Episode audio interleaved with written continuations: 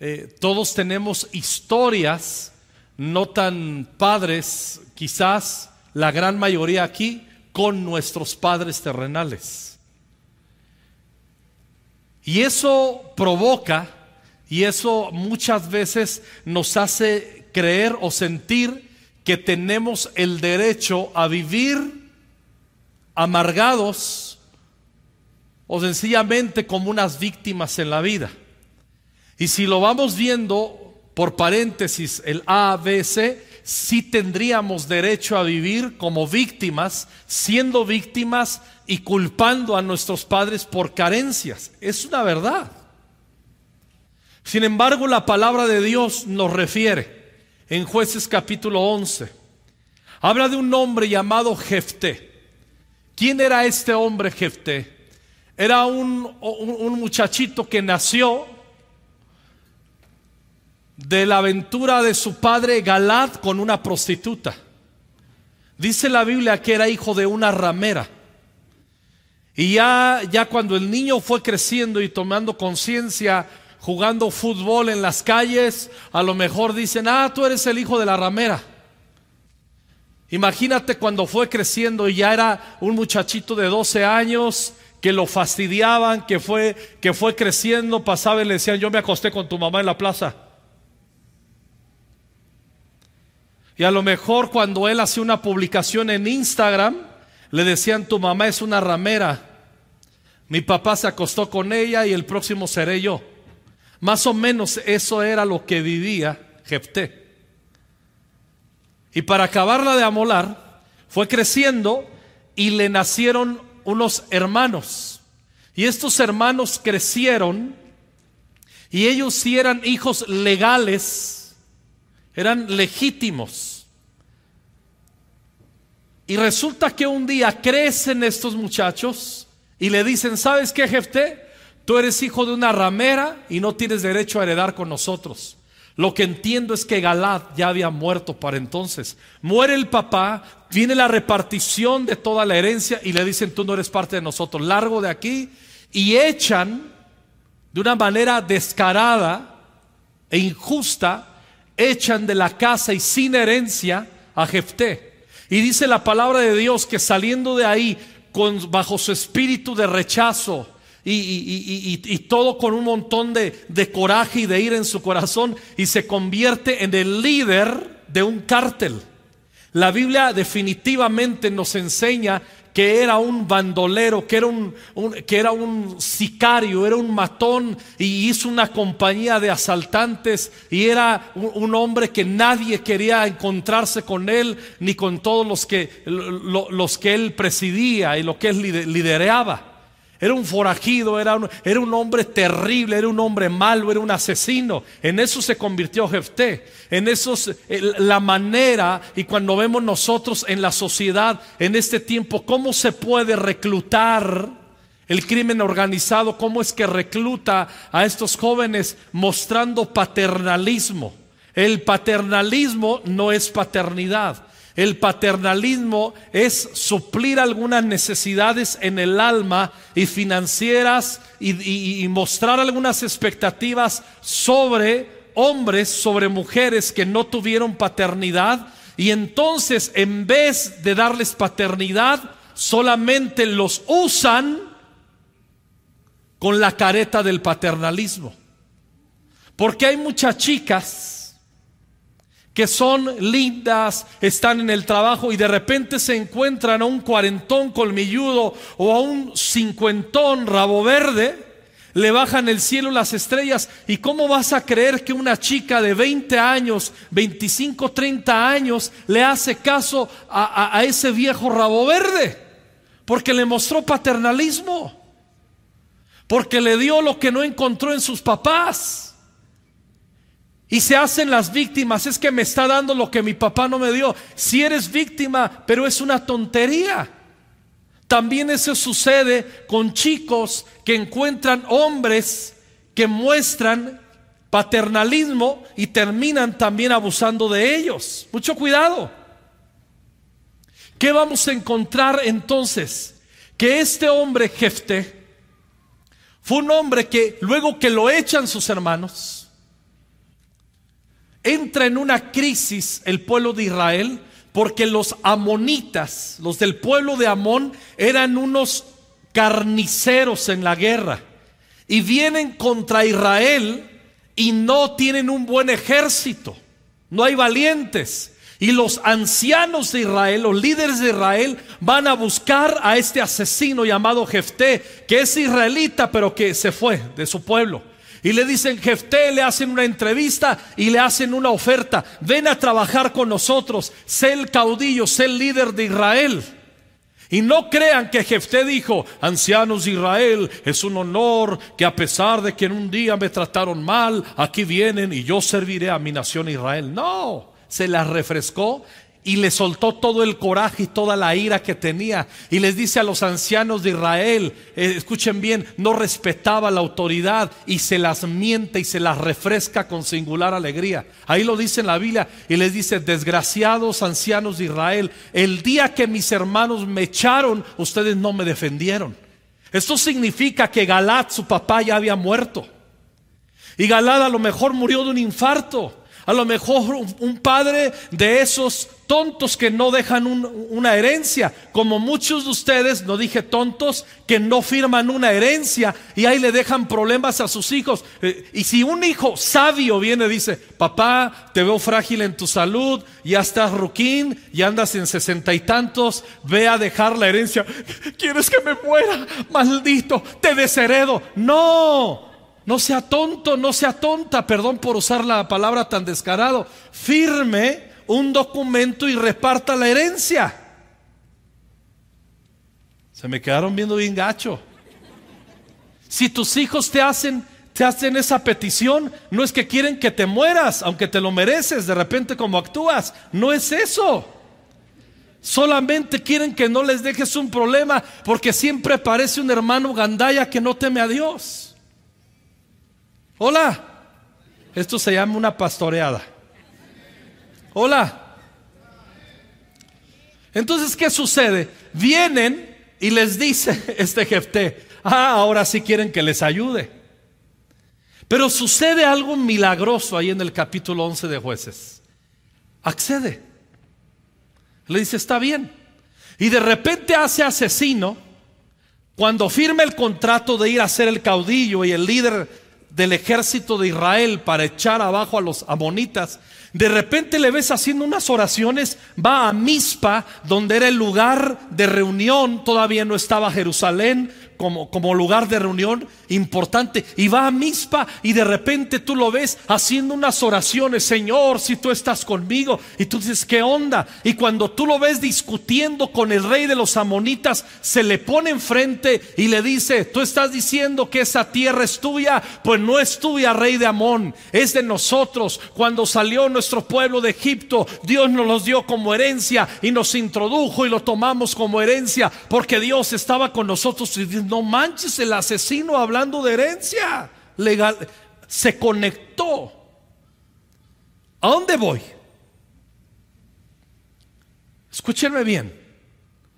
Tú vas a ver que en el libro de Hebreos, capítulo 11, habla de los hombres y mujeres de fe. Y de repente tú lo ves en la lista de los hombres de fe, de los héroes de fe a Jefté, asesino, resentido, mentándosela a todo mundo, como un hombre de fe. Lo peor de todo es que lo ves en el mismo versículo porque dice, ¿y qué hablaríamos de Gedeón, de Jefté, de Sansón, de David y de Samuel? En el mismo versículo. Bueno, de David yo lo entiendo. De Samuel, mis respetos, me quito el sombrero con el Señor este, un hombre íntegro. Y en el mismo versículo aparece el asesino, sicario, resentido, mientabuelas, Jefté. ¿Por qué Dios lo toma como un hombre de fe? Escúchenme bien. Porque fe es, fe es igual a que aunque tú tengas un montón de pretextos para no entrar en el propósito de Dios, tú renuncias a esos pretextos, cortas con el poder de la sangre de Cristo todos esos pretextos y tú te conectas a lo que Dios tiene para ti. ¿Qué sucede con muchos? Es que mi papá no me abrazó. Sorry. No te abrazó el viejo. Estaba discapacitado emocionalmente. Y si se merece unos coscorrones y una mentada de abuela. No te abrazó, lo siento. De veras lo digo de verdad, lo siento. No tuve un padre que se ocupó de mí, que me afirmó. Todos eran, eres un inútil, eres esto. En esta semana, el lunes pasado, los que nos gusta el deporte, el, el, básquetbol, que no es el reporte que más me gusta, pero se, coronó, Denver. Y el líder, este, este hombre serbio, es Kovic. ¿Sí es Kovic? Yo no sé cómo se pronuncia, Jokic. Ese ¿Alguien sabe de básquet aquí? Él en el draft hace muchos años, nunca ningún equipo lo quiso escoger en el colegial, porque era muy gordo, era gordísimo. Y decían, no sirve para la NBA. Y el lunes, el martes en una entrevista le dice a los gordos, que nadie te diga que no puedes. El mejor jugador de la NBA. Le dieron el MVP. ¿Me explico? Pero ese hombre se supo sobreponer. Tú tienes que aprender como Jefté a sobreponerte. Jefté sí tenía un montón de pretextos. Él podía decir, no, aquí me voy a quedar siendo un matón, siendo un resentido. Perdonó a sus hermanos. Perdonó a los ancianos de Israel que no lo defendieron. Lo necesitaba en el peor momento de su vida y le dieron la espalda. Y él por la fe dijo, no importa que no haya tenido lo que necesitaba mi vida, no importa que no lo recibí, de aquí en adelante por la fe me voy a conectar con el propósito de Dios. Ahora, les está hablando alguien que vivió eso. Yo a los 11 años, como lo saben, mi padre, perdí a mi padre. Y no se siente padre perder a tu padre. Pero te voy a decir una cosa, escúchenme bien.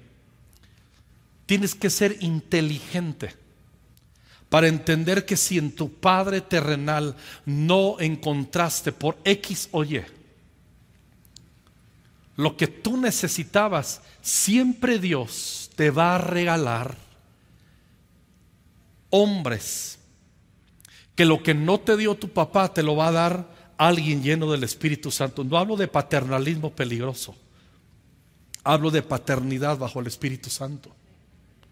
Hablo de figuras que van a suplir esas necesidades. Entonces no hay pretexto. Y tú, si eres inteligente, si eres sabio, si eres sabia, te vas a conectar y tú vas a recibir lo que necesita tu alma y tu corazón en esos hombres. Puede ser tu pastor, puede ser un amigo, puede, ser el tío, puede, ser gente que Dios te pone por delante. En mi caso, una área la hizo mi hermano mayor, pero no le alcanzó, solamente hizo una tarea y un destello de paternidad y, hasta ahí, porque solamente fue un hermano mayor que hace de alguna manera un trabajo de padre, pero luego encontré mis pastores, hombres súper discretos, hombres que si en, este, en aquel tiempo hubiera habido redes sociales, Nadie les pondría un like porque no eran hombres destacados, sobresalientes ni épicos, pero eran hombres constantes en su fe y tenían un carácter y se parecían a Jesús. Y yo fui diciendo, yo fui entendiendo de chavito, estos vatos están gruesos, me conecto con ellos. Dios fue trabajando en mi vida. ¿Me ayudas, Leo, por favor? Pobre Leo, ya está más. Ya se fue a dormir mi sobrino.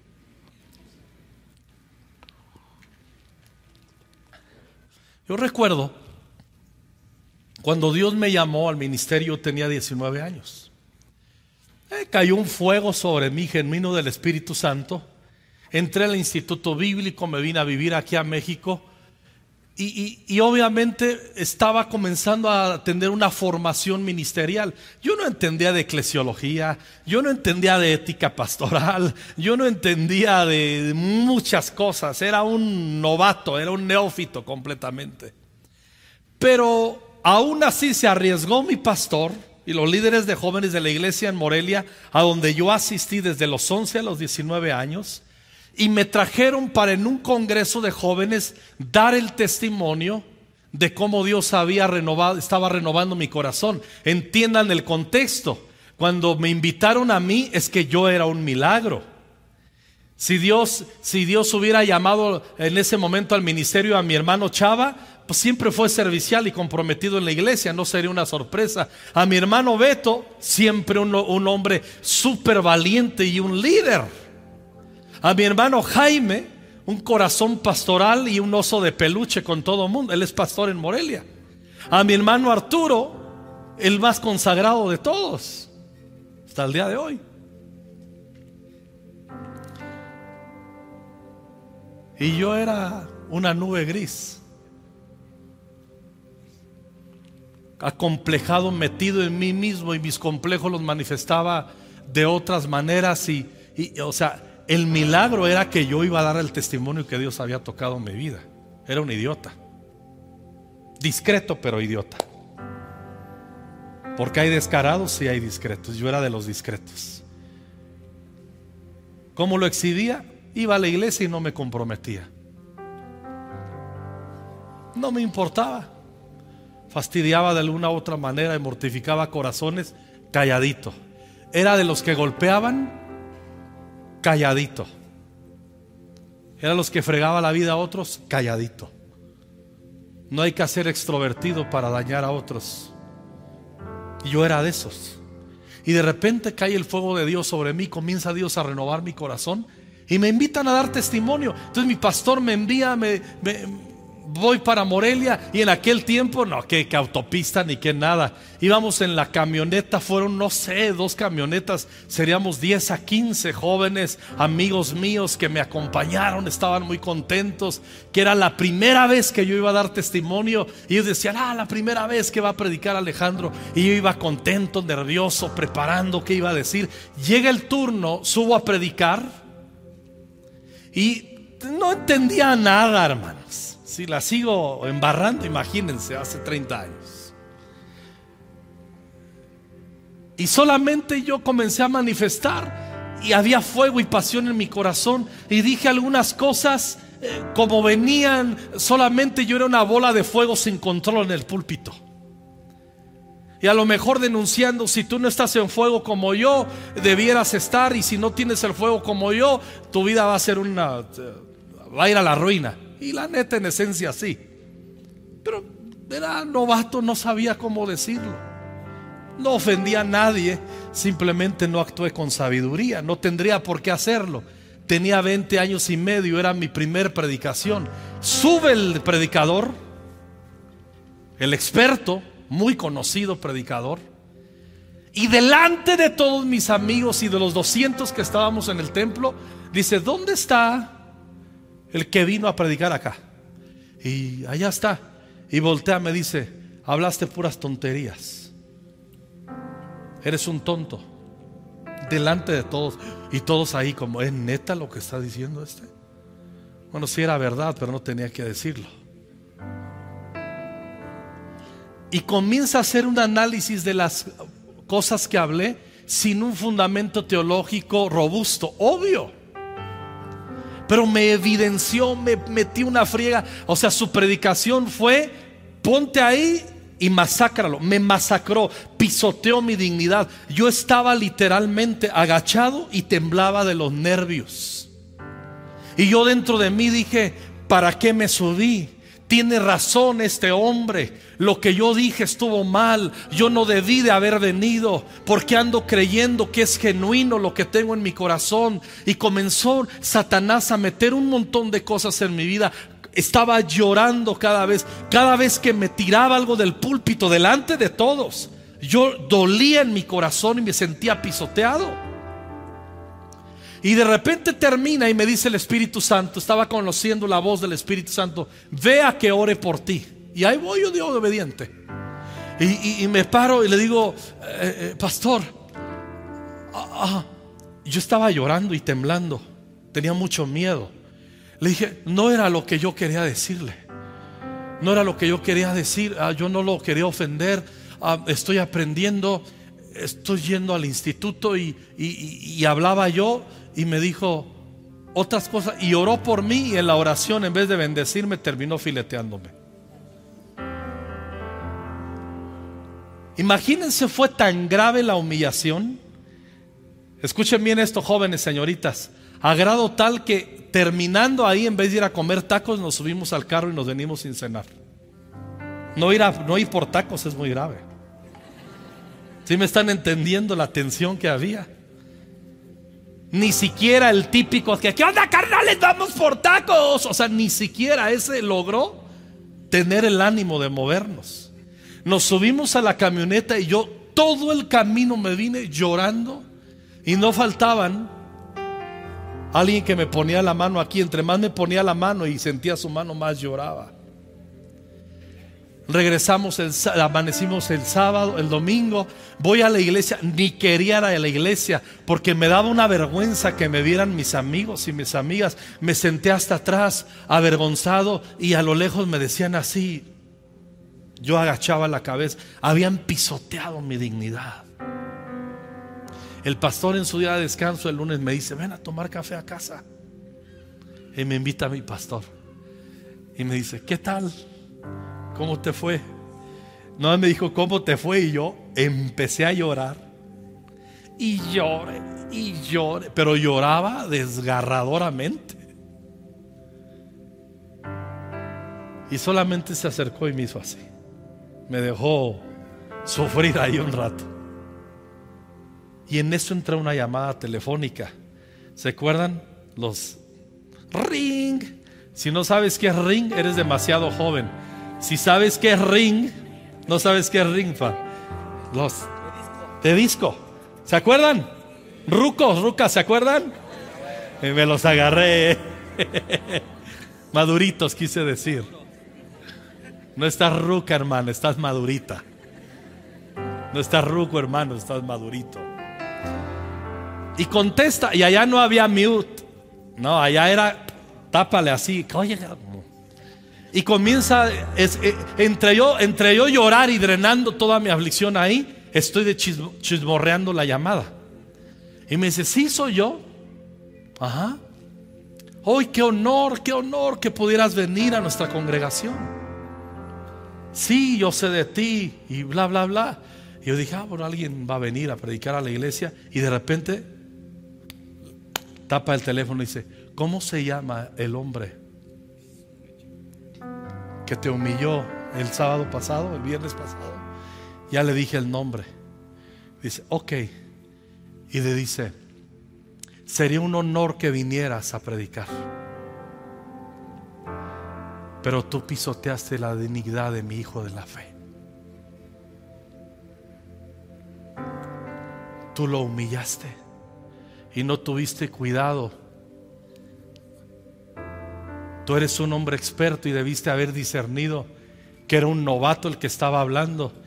Y si y me acuerdo del diálogo, si tenías algo que recriminarle, lo tenías que hacer como dice la Biblia, que Priscila y Aquila llamaron aparte a Apolos y le dijeron, Apolos, andas para el perro aquí y lo afinaron y tú lo hiciste en público y tú pisoteaste a mi hijo en la fe. Aunque eres un hombre de Dios y todos quisieran que estuvieras en su iglesia, no te voy a dar el privilegio que prediques en mi iglesia, porque tú dañaste el honor de mi hijo. Y le colgó. Cuando hizo eso el pastor, yo de llorar, Algo entró en mí, literal. ¿Sabes qué entró en mí? La afirmación de un padre. Me sentía tan fuerte que quería decirle, venga para acá, viejo pastor. Y yo, si lo hubiera abrazado ahí, le quebro dos costillas. Algo entró en mí que se quedó y se instaló en mí. Ese es el poder, la afirmación de un padre. Tú dices, pastor, exactamente eso es lo que no tuve de mi padre. Ya te conté la historia de Jefté, que fe es que aunque tengas un pretexto de que nadie te afirmó, tú te anclas en tu fe en Cristo y entras en el propósito de Dios.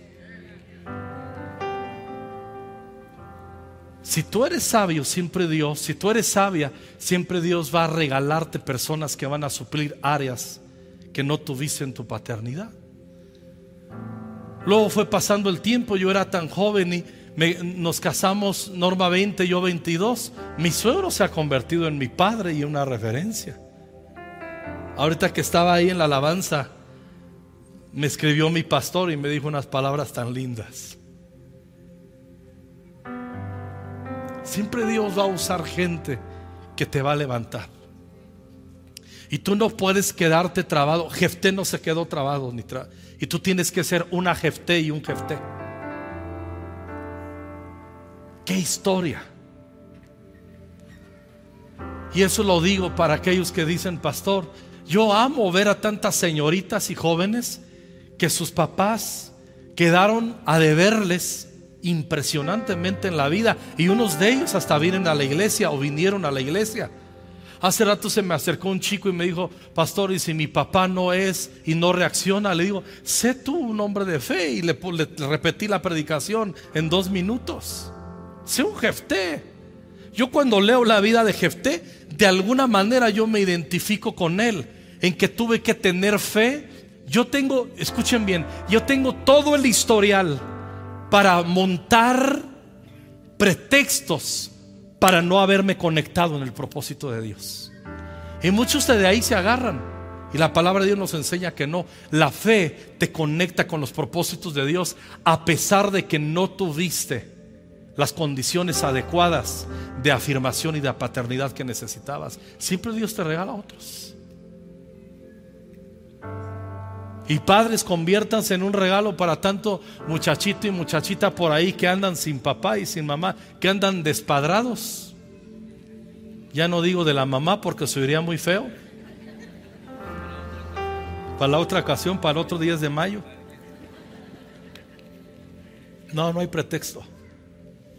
Y es un proceso y se llama madurez y se llama fe. Ahora, señores, me quedan bien poquitos minutos. Hombres, señores, ¿Cuántos papás sabemos aquí? Mira, te quiero ayudar en algo. Vivimos en una época, escuchen papás, bien importante lo que les voy a decir. Vivimos en una época en que si tú como padre no logras algo épico en la vida, la sociedad y el mundo te dicen que no eres buen padre y que si no logras cosas significativas y épicas eres un inútil. Y aún muchos de ustedes, aunque son cristianos y tienen la palabra, se han tragado esa mentira. Y viven afligidos que no consiguen el mejor salario, el mejor trabajo. Y eso les dista mucho todavía de poder. Y el sueño es, quiero comprar un terreno para pa Pancho, Delia, eh, ¿Quién te dijo que el éxito de la paternidad es que solamente pudieras heredarles cosas materiales a tus hijos? Si tienes una gracia y Dios ha ungido tus manos para ello, hazlo. Pero que no dependa tu corazón de creer ahí que eres un buen padre. Yo conozco a muchísimos hombres cristianos y no cristianos que tienen una habilidad de podrían heredarles y asegurarles parte de sus vidas financieramente a sus hijos, pero ellos no funcionan como padres, solamente funcionan como una máquina de banco que da. Tus hijos agradecen tu dinero, pero agradecen más tu corazón.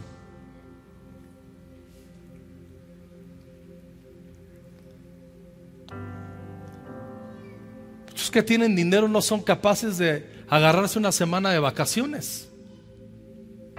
Porque sienten que van a perder en la empresa si no se van de vacaciones. Y los que no tenemos para hacer vacaciones, estaríamos dispuestos a hacer un año sabático de vacaciones. ¿Sí me explico? ¿Quién te dijo? Yo sé quién te dijo, el mundo y el diablo si no logras asuntos o alguna acción épica para tus hijos, que te vean ganando lana, que te vean siendo un gran empresario, que te vean eh, haciendo algo muy notorio y sobresaliente, donde puedas tú publicar en redes sociales, miren, en mi trabajo me compré un nuevo carro, me compré una nueva casa y todo eso.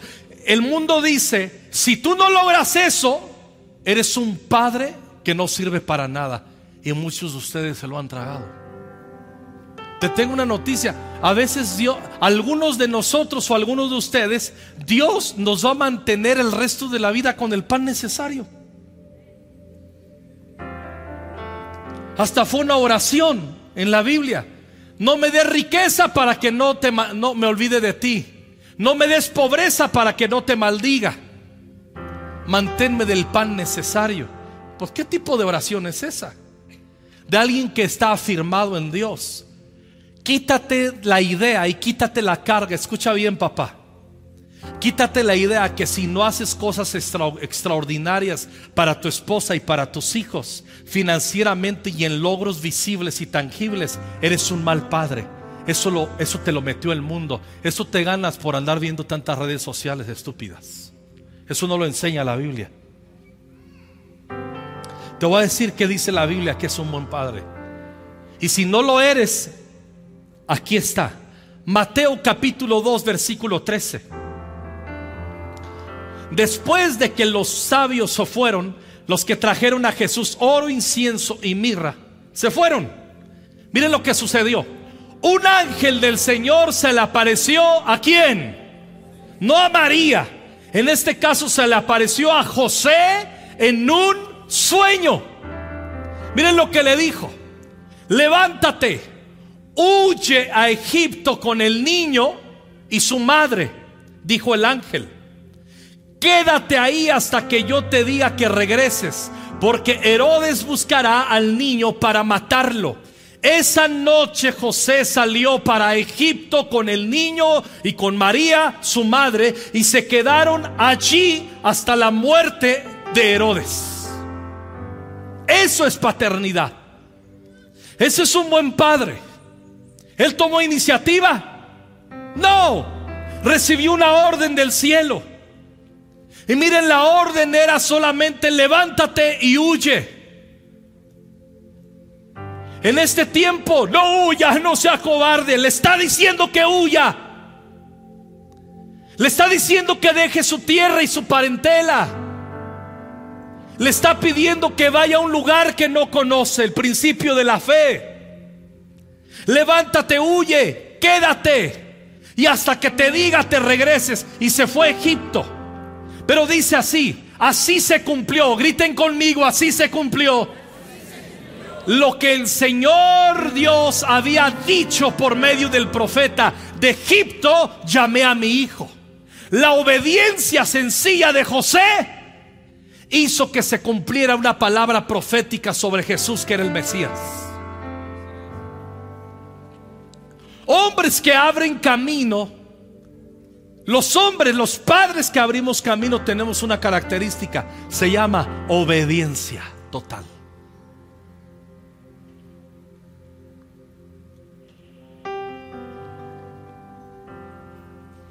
Sí, me, me estoy asustando últimamente de conocer tantos hombres cristianos que tienen un éxito en lo laboral y en lo empresarial y son unos patanes en su vida de fe.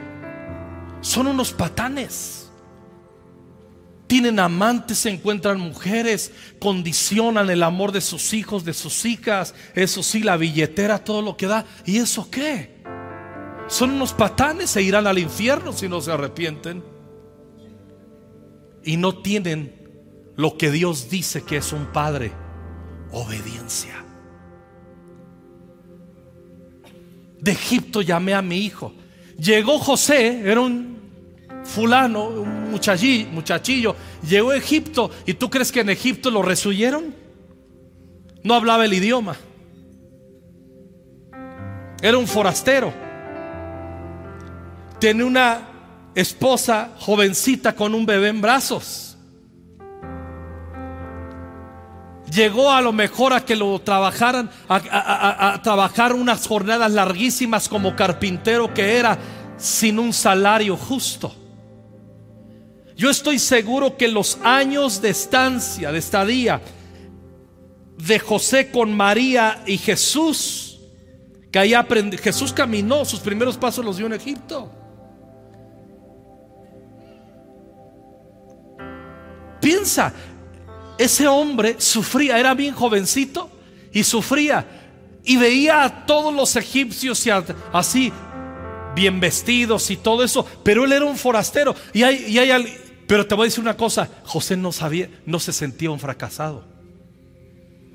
Él sabía, ok, seré un humilde carpintero, seré alguien que a lo mejor me están abusando, pero sé que obedecí y estoy en, el, en, la voluntad de Dios y mi obediencia le está abriendo camino a mi hijo, a su propósito.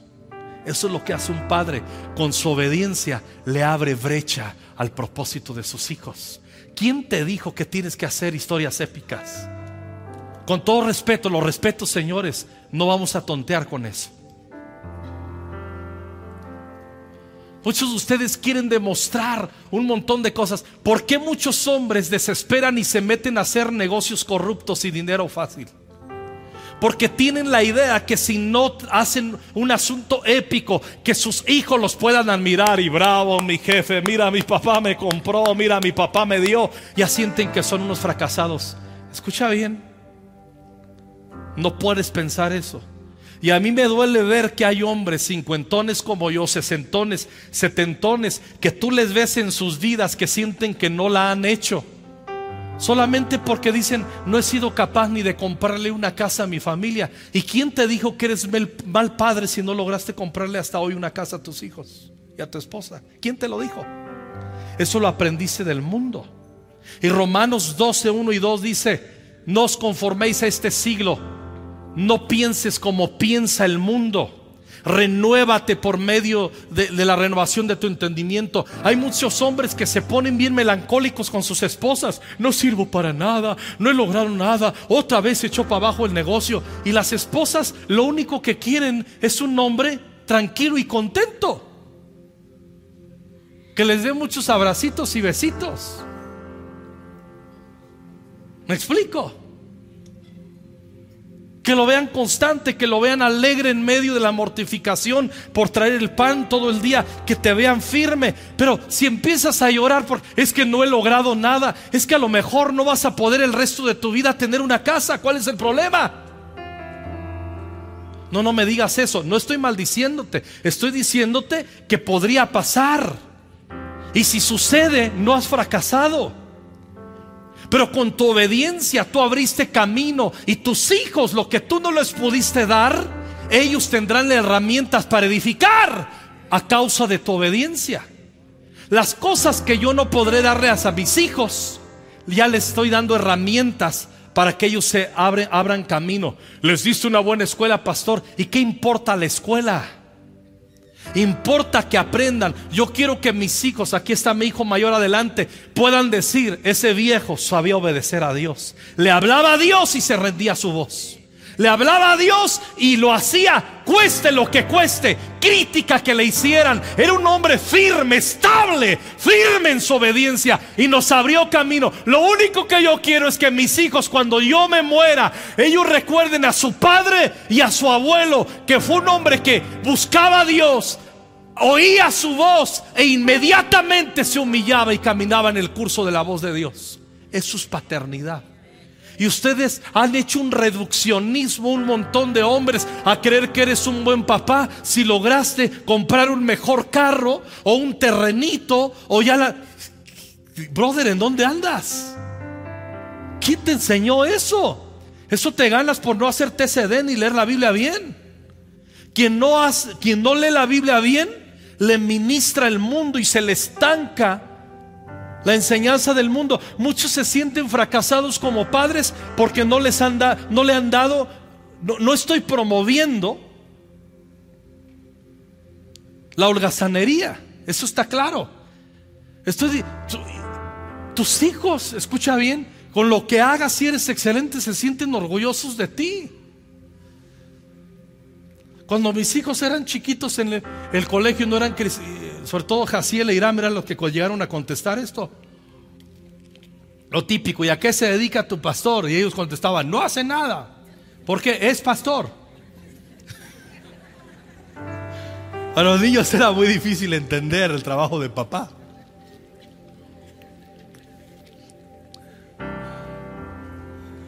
Pau se está riendo porque también lo dijo un día. Señores, sácate ese rollo. No he hecho algo significativo que lo vean y que lo toquen mis hijos. La vida del hombre no consiste en la abundancia de los bienes que posee. Si Dios te da en tus manos unción, este hombre, por ejemplo, Pedrito que está adelante, lo quiero mucho, es un crack en lo que hace. Y su esposa está bien contenta que siempre le estoy diciendo, le estamos dando clases de administración porque es un fregón en lo que hace. A estas esposas, sí. Y todos nos vamos a enseñando, todos nos vamos cubriendo. Pero escuchen muy bien, termino. Avanzamos y cuando llegas al versículo, no sé cuál es, ahí busquen en producción. Cuando Herodes murió, están viviendo en Egipto, ¿no? Un ángel del Señor se le apareció en un sueño a José en Egipto. Otra vez. A ese José puros sueños. También se le apareció en un sueño diciéndole, agarra y no temas a tomar a María como tu mujer. Porque el muchachito que trae adentro de Dios lo puso ahí, bla, bla, bla. Y el José, José estaba dudando. Estaba por huir, dice la Biblia, que la iba a dejar. Y se le apareció el ángel del Señor y él obedeció. Él era de los que, ¿qué ángel? Fue ángel del de la esquina. ¿Sí me explico? Pero entró en una crisis, obvio, y él, le habla el Señor y él obedece y toma a María. Herodes va a mandar a los niños menores, matar a los niños menores dos años en la región. Vete a Egipto, se levanta. Ahora se le aparece otra vez el ángel. Murió Herodes y le dice en sueño a, José en Egipto, levántate, dijo el ángel, lleva al niño y a su madre de regreso a la tierra de Israel, porque ya murieron los que trataban de matar al niño. Entonces José se levantó y regresó a la tierra de, Israel con Jesús y su madre. Pero cuando se enteró de, nuevo que el nuevo gobernante de Judea Arquelao, hijo de Herodes, tuvo miedo de ir ahí. Era un hombre común, corriente. Aquí lo ves teniendo miedo y con María cuando se embarazó teniendo coraje. Un hombre común, corriente. Entonces luego de ser advertido en un sueño, otra vez, otro sueño. En diez versículos, tres sueños de instrucción. Luego se le advirtió eh, ser advertido en un sueño. Se fue a la región de Galilea. Después la familia fue a vivir a una ciudad llamada Nazaret y así se cumplió lo que los profetas habían dicho. Lo llamarían Nazareno. De Egipto llamé a mi hijo, lo llamarían Nazareno. La obediencia de un padre sencillo, carpintero, nunca usó un milagro José. Está claro que era pobre por cuando, cuando vinieron a presentar los ocho días al bebé Jesús. Que trajeron? Una paloma. Los más pobres, los más jodidos traían una paloma. Y ellos trajeron una paloma, era muy pobre y nunca registra la Biblia. Tanto que Jesús en la cruz le tiene que decir a Juan, llévate a mi jefa a tu casa. Nunca tuvo dinero, no dejó una buena herencia. José se murió prematuramente, pero le dejó una herencia espiritual. Porque Jesús, no crean que aprendió a obedecer porque tenía el chip de la divinidad. Jesús aprendió obediencia y fue humilde hasta la muerte y muerte de cruz y sirvió y lavó los pies de sus discípulos y lo que el Padre le hablaba lo obedecía. ¿Quién fue la referencia de la obediencia tan brutal que tuvo Jesús, su padre José. Eso es paternidad. De, repente veo a muchos hijos que se alejan de sus padres y están resentidos. Es que yo viví en la pobreza. Y ahora, y dejan a sus papás y lloran. A mi primo sí le compraron el, el, Play nuevo y nosotros ni, ni siquiera el Xbox del Tianguis el miércoles. Sé un jefté, sobreponte a esas tonterías en la vida.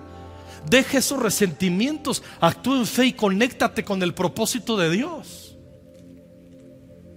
Y hombres, señores, no juegues ese juego de creer que vas a llegar a tu máximo potencial de paternidad cuando suplas épicamente o hagas actos épicos con tus hijos. Eso es ser un tonto.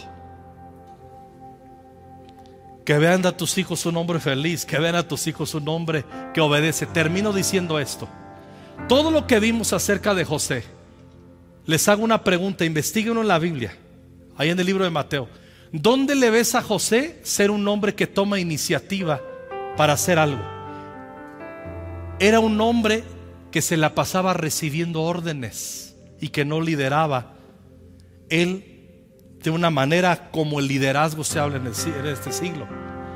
Él le decía, levántate, me levanto, vete, quédate en Egipto, ahí me quedo. Hasta que yo te diga regresas, hasta que tú me digas regresa, ya regrésate, regreso, vete a Israel, tengo mucho miedo, pues vete a Galilea y de ahí vete a Nazaret. Y era un hombre, en este tiempo a un hombre que siempre recibe órdenes en la vida, no se le considera un poco hombre o un estúpido, ¿sí o no?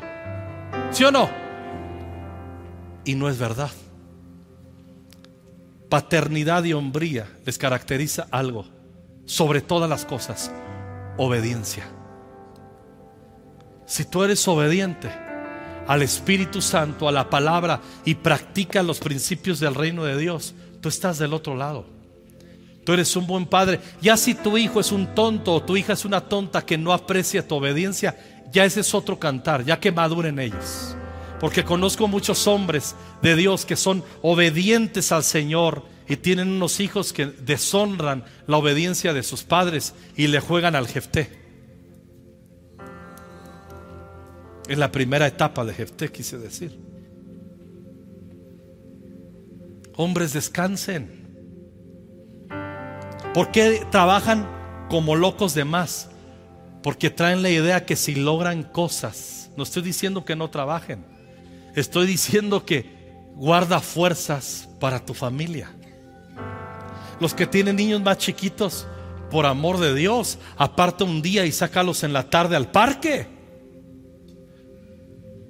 Voy a llegar del trabajo, ahí te vas con tu jefa y ahí los alcanzo en el parque.